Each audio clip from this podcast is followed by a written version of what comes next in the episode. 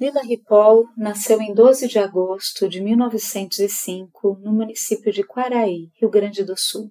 Aos oito anos, Lila começou a estudar piano e se encantou pela música. Ainda adolescente, começou a dar aulas de piano e, com cerca de 22 anos, mudou-se para Porto Alegre para continuar seus estudos no Conservatório Musical.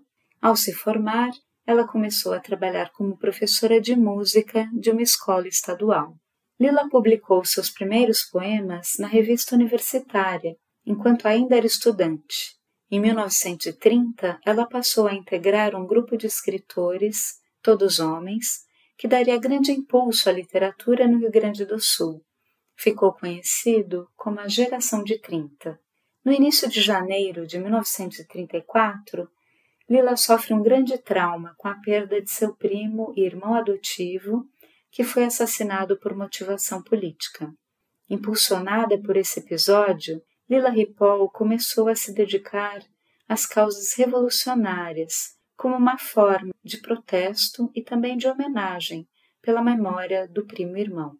Ela passa a integrar, em 1935, a Aliança Nacional Libertadora, uma ampla frente da qual participaram socialistas, comunistas, católicos e democratas, todos unidos em torno da luta contra o fascismo, o imperialismo, o latifúndio e as leis de opressão às liberdades democráticas. Como admiradora de Luiz Carlos Prestes, intensificou sua atuação junto à frente intelectual do Partido Comunista, que na época atuava na clandestinidade. Dedicou-se também a militar no Sindicato dos Metalúrgicos e passou a dirigir o Departamento Cultural, dando aulas de música e literatura, encenando peças teatrais e tendo fundado o Coral dos Metalúrgicos. Em 1938, foi lançado seu primeiro livro de poesias, intitulado De Mãos Postas. Críticos que analisam sua obra descrevem seus escritos como melancólicos e tristes, repletos de desilusões do presente expressando sua desesperança com a vida, mas também buscando a tentativa de um renascer pela poesia. Destacamos o trecho inicial do poema Enigma, escrito no início da Segunda Guerra Mundial. Por que será que os homens querem guerra? Pois se nem quando há paz vivemos bem. Há um desconsolo imenso sobre a terra. Ninguém sabe o que quer, nem o que tem. Seu segundo livro, Céu Vazio, foi lançado em 1941, tendo recebido o prêmio Olavo Bilac, da Academia Brasileira de Letras.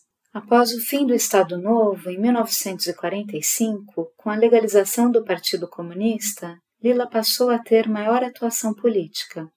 Em 1950, Lila Ripoll se candidatou a deputada estadual, percorrendo grande parte do estado do Rio Grande do Sul em campanha, mas se deparou com situações difíceis, como em sua cidade natal, Quaraí, onde ela e seus companheiros foram atingidos por pedras lançadas por opositores. Em 1951, publicou novos poemas, coletânea de textos pelo qual recebeu o prêmio Pablo Neruda da Paz, concedido pelo Conselho Mundial da Paz.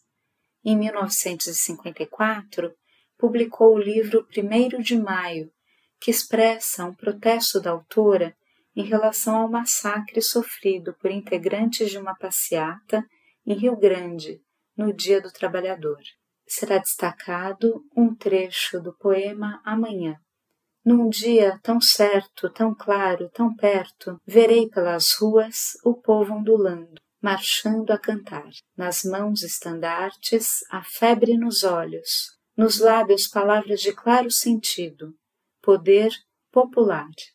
Nos primeiros dias do golpe militar, em 1964, Lila foi presa.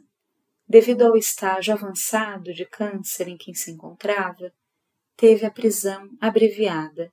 Lila Ripoll morreu aos 61 anos no dia 7 de fevereiro de 1967 em Porto Alegre. Durante a ditadura civil-militar e mesmo anos após, a obra de Lila Ripoll foi mantida distante dos novos leitores. Trabalhos acadêmicos e reedições de suas obras ao longo dos anos 90 e início dos anos 2000 buscaram recuperar seu legado.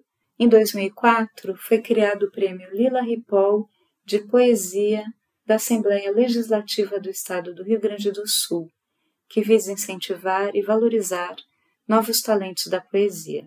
Lila Ripoll sonhou e lutou por um mundo melhor, registrando em sua obra poética os desafios e anseios de seu tempo, alcançando assim a universalidade e a eternidade.